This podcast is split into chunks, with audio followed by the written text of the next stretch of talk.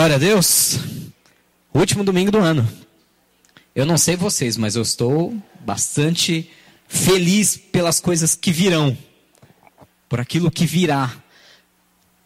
Eu sei que é uma questão simples de fé, porque a gente ainda não tem como ter convicção daquilo que virá se não for por fé.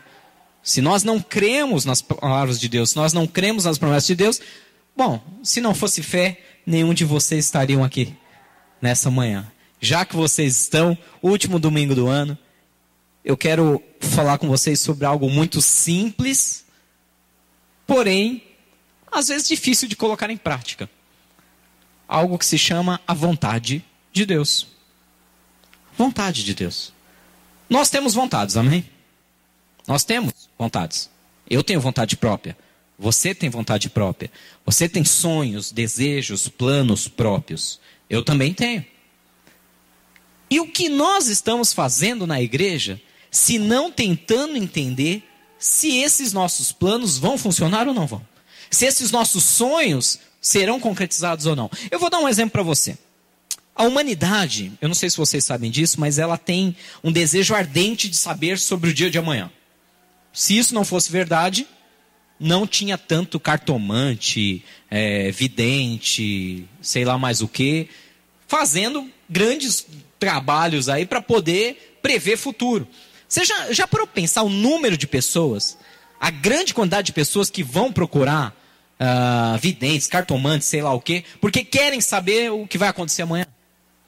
Você já imaginou se você tivesse o poder de saber exatamente o que vai acontecer com você daqui a um mês? É uma faca de dois gumes, né? Pode ser uma bênção, pode ser também uma maldição. Ah, pastor, eu descobri que daqui a dois meses eu vou infartar. Misericórdia. Você começa a trabalhar para que isso não aconteça. Você começa a mudar a rotina, mudar a alimentação, mudar sei lá o que, para que aquilo não aconteça. Quantos de nós, de coração, quantos de nós não gostaríamos de saber exatamente o que é que vai acontecer daqui dois, três meses, daqui dois, três anos? Muitos de nós gostaríamos de entender o que vai ser de nós amanhã, por que vai acontecer tais coisas. E a palavra de Deus ela é interessante, porque ela diz que quando nós temos sonhos e nós projetamos esses sonhos em Deus, ela diz que se for da vontade de Deus, esses sonhos vão ser concretizados. Porém, se esses sonhos não estiverem nos planos de Deus, Pode até acontecer, mas não serão benéficos para nós. Não quer dizer que não vai acontecer. As pessoas confundem. O que, que a Bíblia fala? Lembra aquela parábola daquela, daquela viúva? Não sei se vocês se lembram, a parábola da viúva e do juiz Inico. Que ela chegava lá no juiz e falava, julga minha causa. E aquele juiz falava, não, não vou dar atenção para essa mulher. Não, julga minha causa. Não, não vou dar atenção para essa mulher. Chega um momento que ele fala, olha, de tanto essa mulher me importunar, eu não aguento mais. Então eu vou fazer logo o que ela quer para ver se ela para de me amolar. Ou seja, não foi nem por amor, foi por, olha, eu não aguento mais essa mulher me irritando. E aí Jesus complementa: se Deus, se aquele juiz que era ímpio fez isso com essa mulher só para não ter mais ela importunando a vida dele, Deus vai fazer também com a vida de vocês, para que porque ele ama, não porque vocês o incomodam.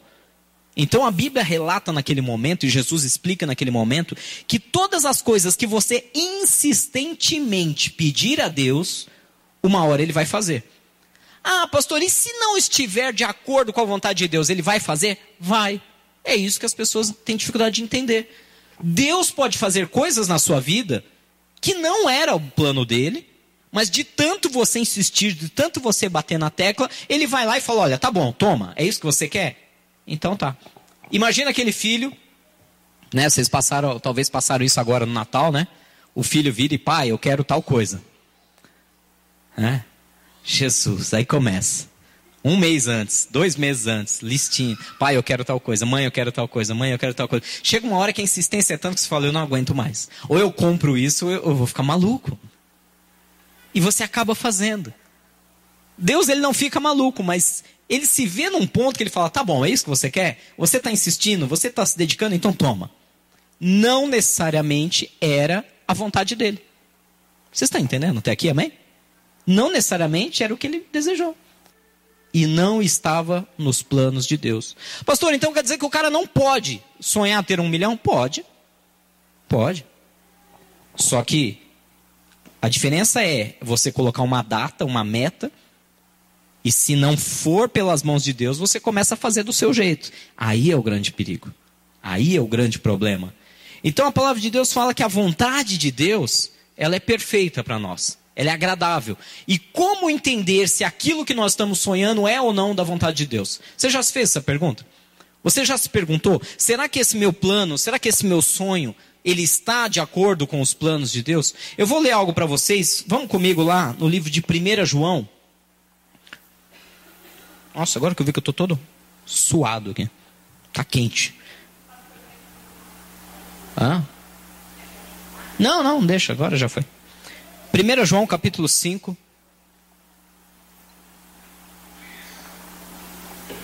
Receita de ano novo.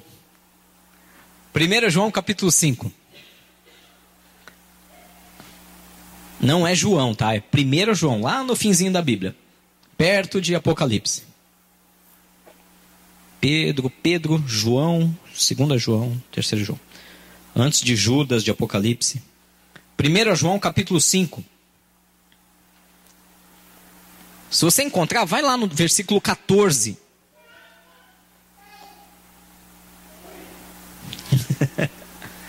Primeira João 5:14. Posso ler? Diz assim: "Esta é a confiança que temos ao nos aproximarmos de Deus. Se pedirmos alguma coisa de acordo com a vontade de Deus, ele nos ouvirá."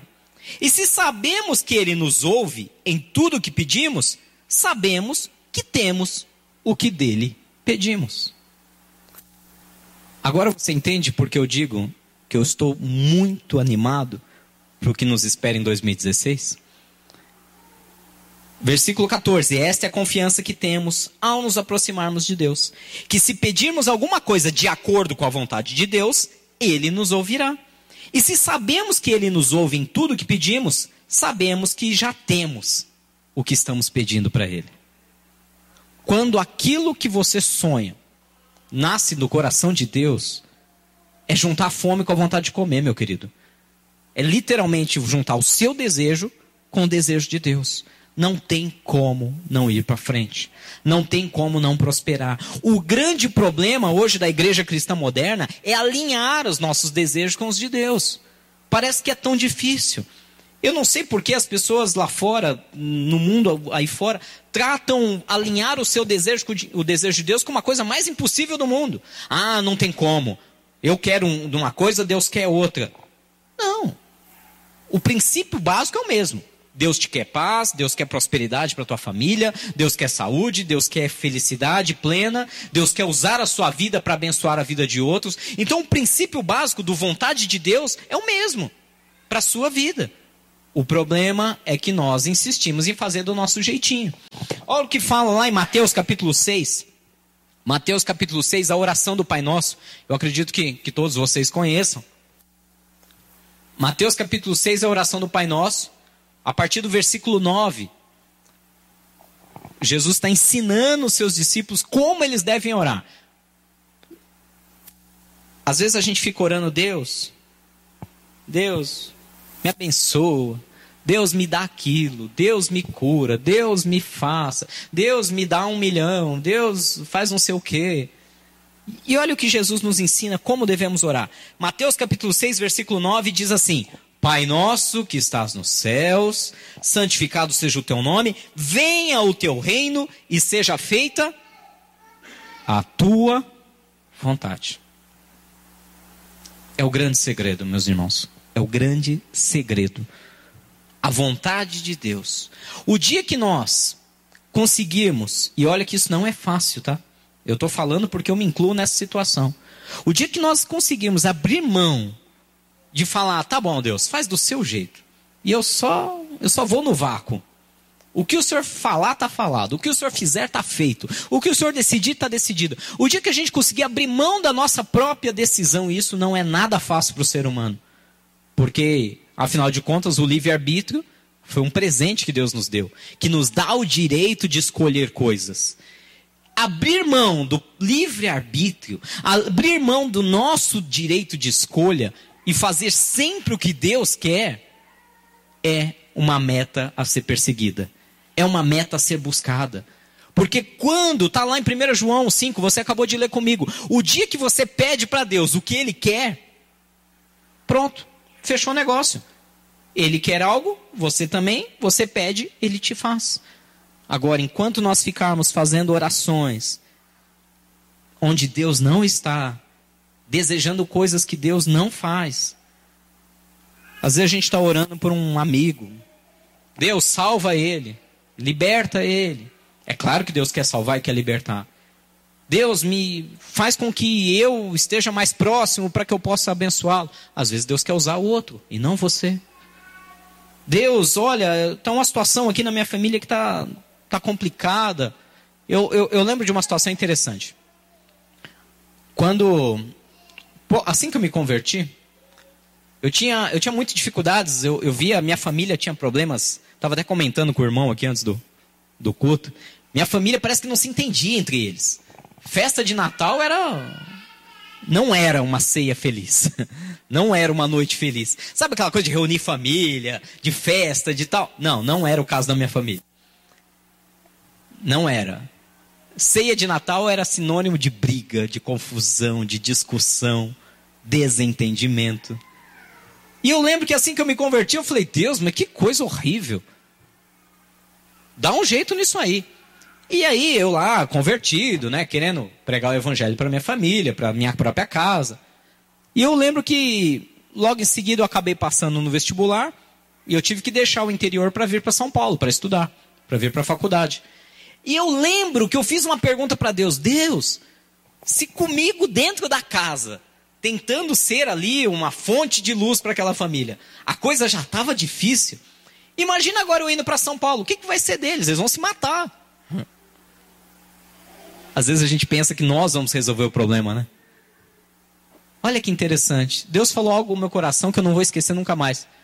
Você acha que você pode cuidar da sua família melhor do que eu posso? Eu falei, não, Deus, é que sabe como que é, né? Eu sei que o senhor pode cuidar melhor. É que eu tô lá, né? Eu tô lá, eu, eu vou lá, eu concilio, eu ajudo de um lado, ajudo do outro. Mas incrível. Curiosamente, a minha família andou mil vezes melhor sem mim por perto do que comigo.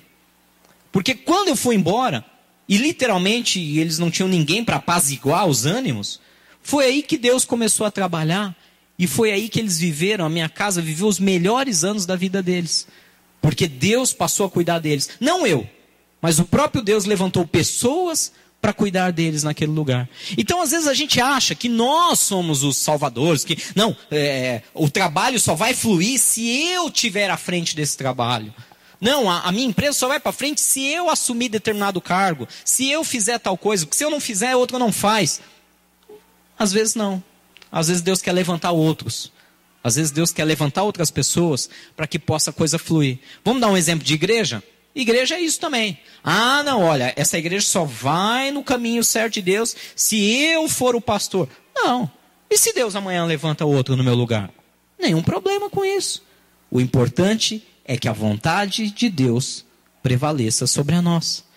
E é difícil, meus queridos. É difícil. Olha o que fala, por exemplo, lá no livro de Romanos 12, eu vivo citando esse versículo, vocês conhecem bem.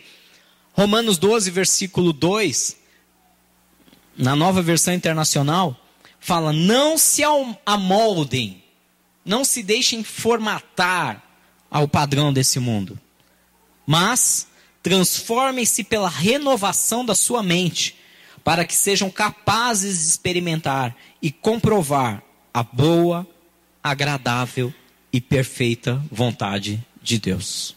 Não se amodem aos padrões deste mundo. Transformem-se pela renovação da sua mente, do seu entendimento.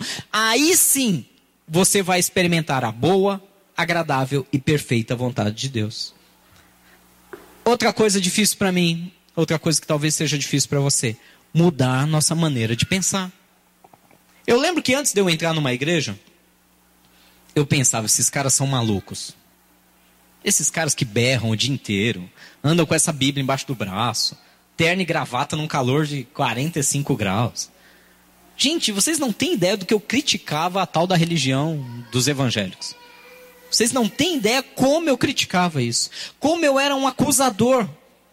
Até por falta de sabedoria. Hoje eu entendo que existem igrejas para todo determinado tipo de gente. Hoje eu entendo que Deus tem os seus planos para todo e qualquer local aonde se reúnem para falar da vontade dele.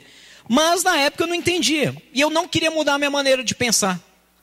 Hoje, quanto mais o tempo passa, mais eu entendo que se nós não mudarmos nossa mente, nós não vamos experimentar a vontade de Deus. Esse é o maior problema. Sabe o motivo de, de às vezes você. Talvez você conheça alguém, um cristão, um dito cristão. Eu falo dito porque se denomina cristão. E uma pessoa que se denomina um cristão e que às vezes está um, dois, três, quatro, dez anos fazendo parte de uma igreja, de uma comunidade, e a vida da pessoa não muda. O caráter ruim. As atitudes más. Pessoas que você olha e fala: Meu Deus, o que essa pessoa está fazendo dentro de uma igreja? Você já se perguntou? Com certeza vocês conhecem gente assim. O que essa criatura está fazendo dentro de uma igreja há 10 anos, há 20 anos, há 30 anos e ainda continua tendo esse tipo de atitude? Será que essa igreja não presta? Não, não é a culpa da igreja. O problema está que o indivíduo não quer mudar a maneira de pensar. Deus fala: você quer experimentar a boa, agradável e perfeita, perfeita vontade de Deus para a sua vida? Você tem que mudar a sua maneira de pensar. Ah, mas mudar como? Deixar que essa palavra entre no seu coração e transforme algumas ideias na sua cabeça. Se você entrar com uma armadura, se você entrar com um escudo e dizendo nada do que eu ouvir vai fazer sentido para mim, eu estou indo só por obrigação, não vai fazer efeito. Agora, quando nós deixamos a palavra de Deus entrar e transformar nossos sentimentos ruins em sentimentos de paz, de justiça, de misericórdia, aí a coisa muda. Aí a coisa começa a transformar. Nós só entramos na perfeita vontade de Deus o dia que nós mudamos a nossa mente, o dia que nós mudamos nossa maneira de pensar. Eu vou dar um exemplo. Ontem eu estava junto com a pastora Vanessa e com um casal de amigos nossos, também pastores de outra igreja. E a gente estava conversando sobre que caminho a igreja evangélica tem tomado no Brasil. Gente, é triste a nossa conversa, porque a gente começa a avaliar alguns pontos e fala: por que, que isso está acontecendo? Por que, que igrejas exploram pessoas financeiramente? Por que, que tem igrejas, pessoas, é, pastores se auto-intitulando apóstolos, bispos, vice-querubim, vice-deus? Por que, que esses caras fazem coisas como essas? E por que, que tem multidões seguindo eles? Por que, que essas coisas acontecem? Porque o ser humano entra numa igreja, mas não quer mudar a maneira de pensar. Ele quer manter a velha maneira de pensar. E a velha maneira de pensar é: a igreja é o lugar para eu ser abençoado e ponto final. Eu não preciso ter comprometimento com Deus nenhum. E o cara que está lá em cima do púlpito que seja o sacerdote que vai abençoar a minha vida. Sabe de onde vem isso?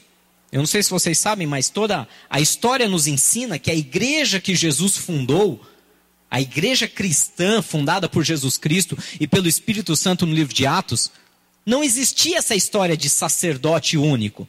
Eu sou sacerdote, eu sou o clero, vocês são o povo. Vocês são aqueles que só ouvem. Não. A igreja que Jesus fundou, ele lançou um sacerdócio universal a todos os crentes. O que, que isso quer dizer? Eu e você, todo ser humano que aceita Jesus como seu Senhor e Salvador, todo aquele que declara a suficiência de Jesus na sua vida, recebe o direito de se tornar um sacerdote de Jesus Cristo. Eu e você, todos somos sacerdotes no reino de Deus. Todos nós. Não existe maior e menor. Eu não sou maior que você. Ah, mas você é pastor. Isso não, isso não me faz maior que você. Isso não me faz melhor que você. Isso não me faz mais ungido. Ah, eu sou ungido do Senhor, não pode tocar em mim. Não. Eu e você. Lembra quando aqueles dois discípulos disseram: Senhor, permita-nos que na sua glória um de nós se assente à sua direita e outro à sua esquerda. que, que Jesus respondeu? Lembra que ele falou? Que quem quiser ser o maior, será o menor.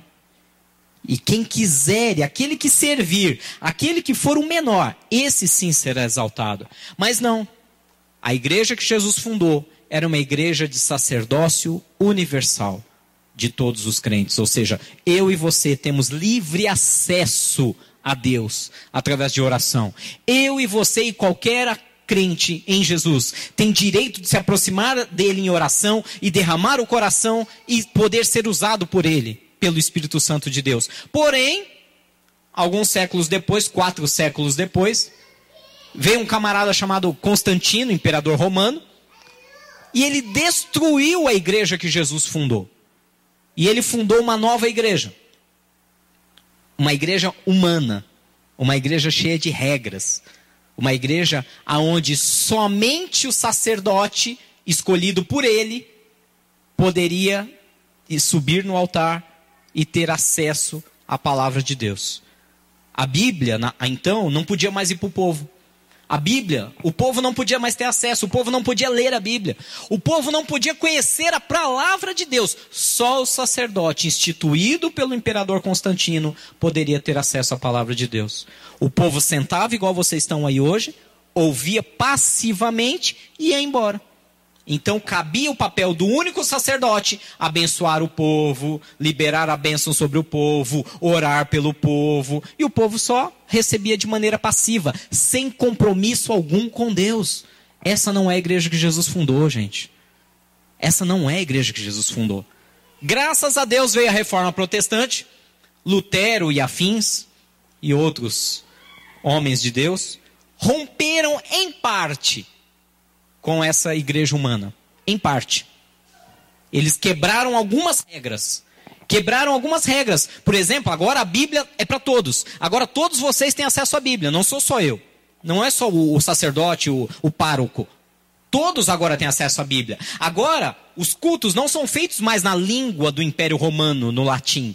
Agora, os cultos são feitos na língua local de cada comunidade. Em alemão para os alemães, em inglês para os ingleses e assim por diante. Eles quebraram algumas coisas e tentaram resgatar a igreja de Cristo de volta. Agora eu te pergunto e falo sinceramente: hoje, nós que somos um braço dessa igreja protestante, nós, chamada Igreja Evangélica Brasileira, que somos uma, uma, uma certa forma, um braço dessa igreja que rompeu com a igreja humana, nós estamos vivendo realmente o que era a igreja de Jesus? Não. Eu sou ousado em dizer que não. Porque nós mantemos um monte ainda de coisas. Por exemplo, o altar, um sacerdote e os demais ouvindo. Nós mantemos uma série de regras que Jesus não colocou. Nós mantemos séries de vestimentas que Jesus não colocou. Nós mantemos uma série de coisas do tipo: é obrigação do pastor orar por mim e me abençoar. Porque essa ideia, essa mentalidade vem da igreja antiga. Da igreja onde um sacerdote tinha que fazer tudo pelo povo e dominar o povo. Dominar em todos os sentidos. Dominar, inclusive a ponto de dizer para a pessoa: vá para a esquerda, vá para a direita, faça apenas o que eu mando, e se você não fizer o que eu mando, vai cair uma maldição sobre a tua cabeça. Assim era a maneira velha de pensar. Hoje nós precisamos mudar a nossa mentalidade. Nós precisamos entender que a verdadeira igreja de Cristo Todos vocês têm acesso a Deus. Todos vocês podem se aproximar de Deus e dizer: Senhor, qual é a tua vontade para a minha vida?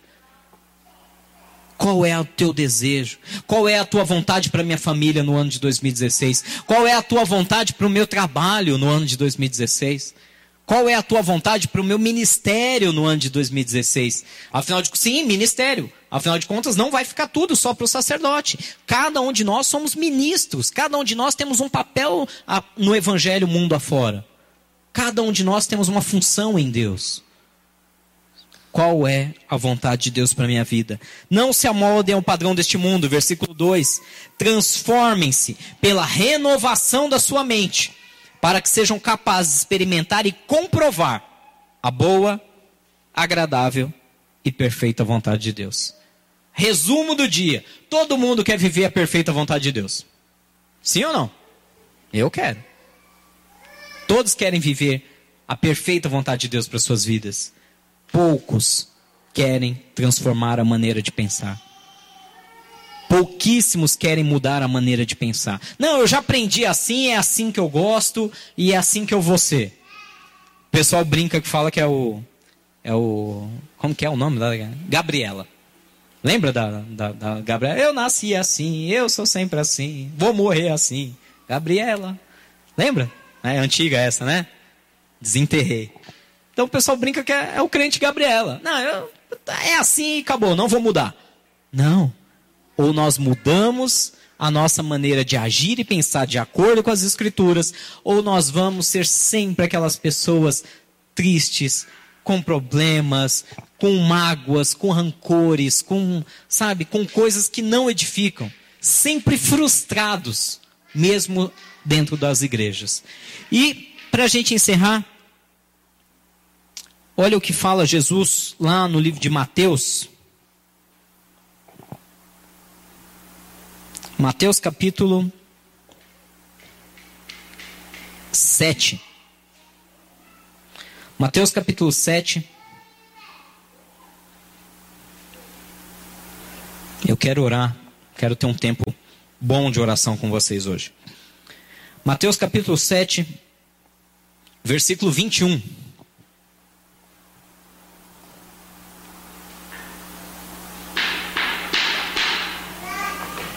Mateus 7, 21 diz assim: Nem todo aquele que me diz, Senhor, Senhor, entrará no reino dos céus, mas apenas aquele que faz a vontade do meu Pai que está nos céus. O reino dos céus, algumas pessoas associam quando a gente fala de reino dos céus, fala só da salvação, da vida eterna. Jesus ele veio para estabelecer um reino na terra. O reino dos céus na terra. E esse é o grande detalhe que muitas pessoas não se atentam. O reino dos céus não necessariamente fala apenas de salvação de vida eterna, mas o reino dos céus também se trata de viver os sonhos de Deus aqui na terra dos viventes.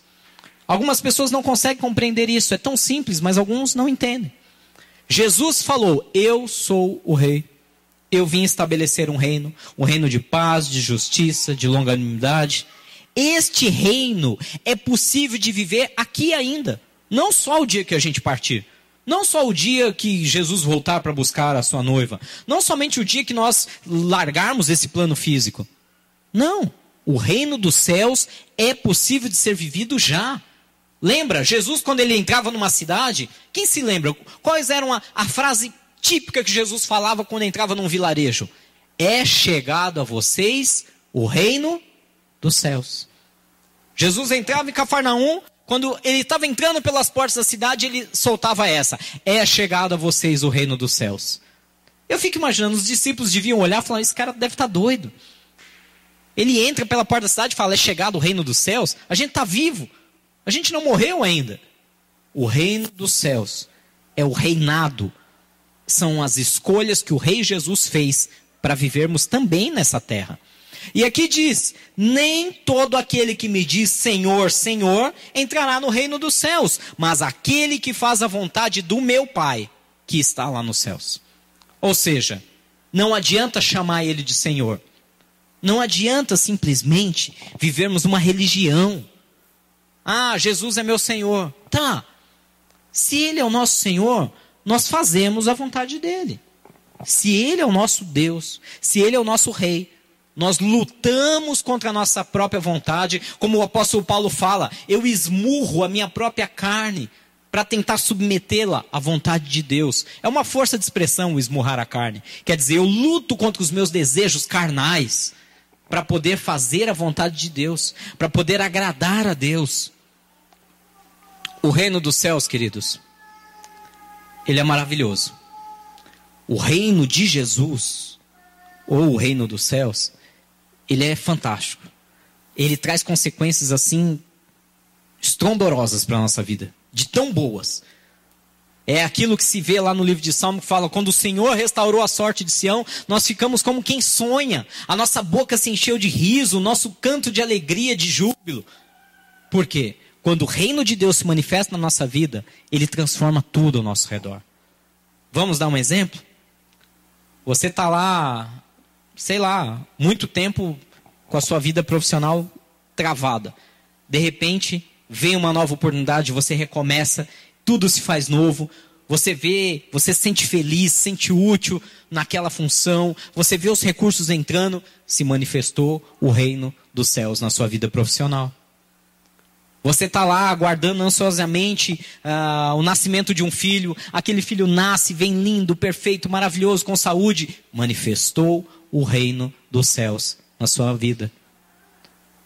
Você está com aquele problema sério de emocional, trazendo problemas até para a tua saúde, te levando a problemas com depressão, com sabe, você fica totalmente dependente de medicação.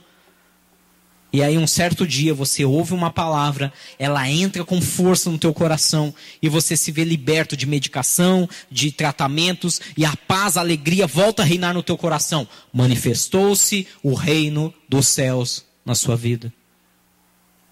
Nem todo que me chama de Senhor vai viver o reino dos céus, mas aquele que faz a vontade do meu Pai, esse vai viver o reino dos céus.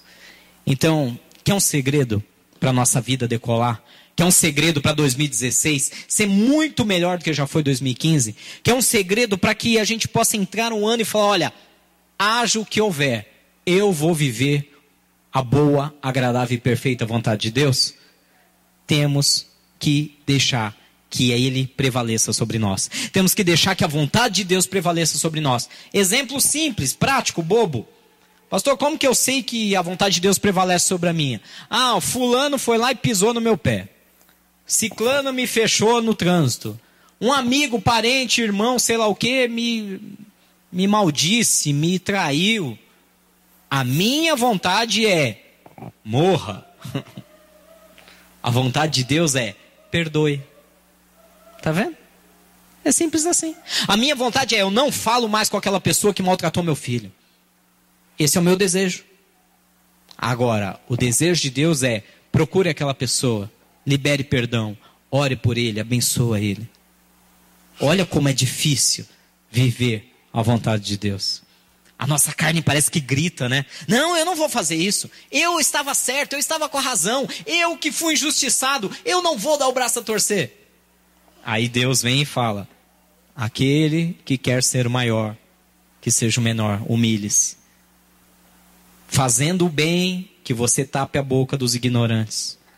É assim que a palavra de Deus funciona. Assim é a vontade de Deus, que ela prevaleça sobre a nossa. Amém? Era isso que eu queria compartilhar com vocês hoje. Eu estou empolgado para 2016. Eu estou empolgado porque os últimos meses me ensinaram. Isso que eu estou falando para vocês, eu não estou falando da boca para fora. Eu não estou falando porque, ah, eu preciso de uma mensagem para falar no último domingo do ano. Não.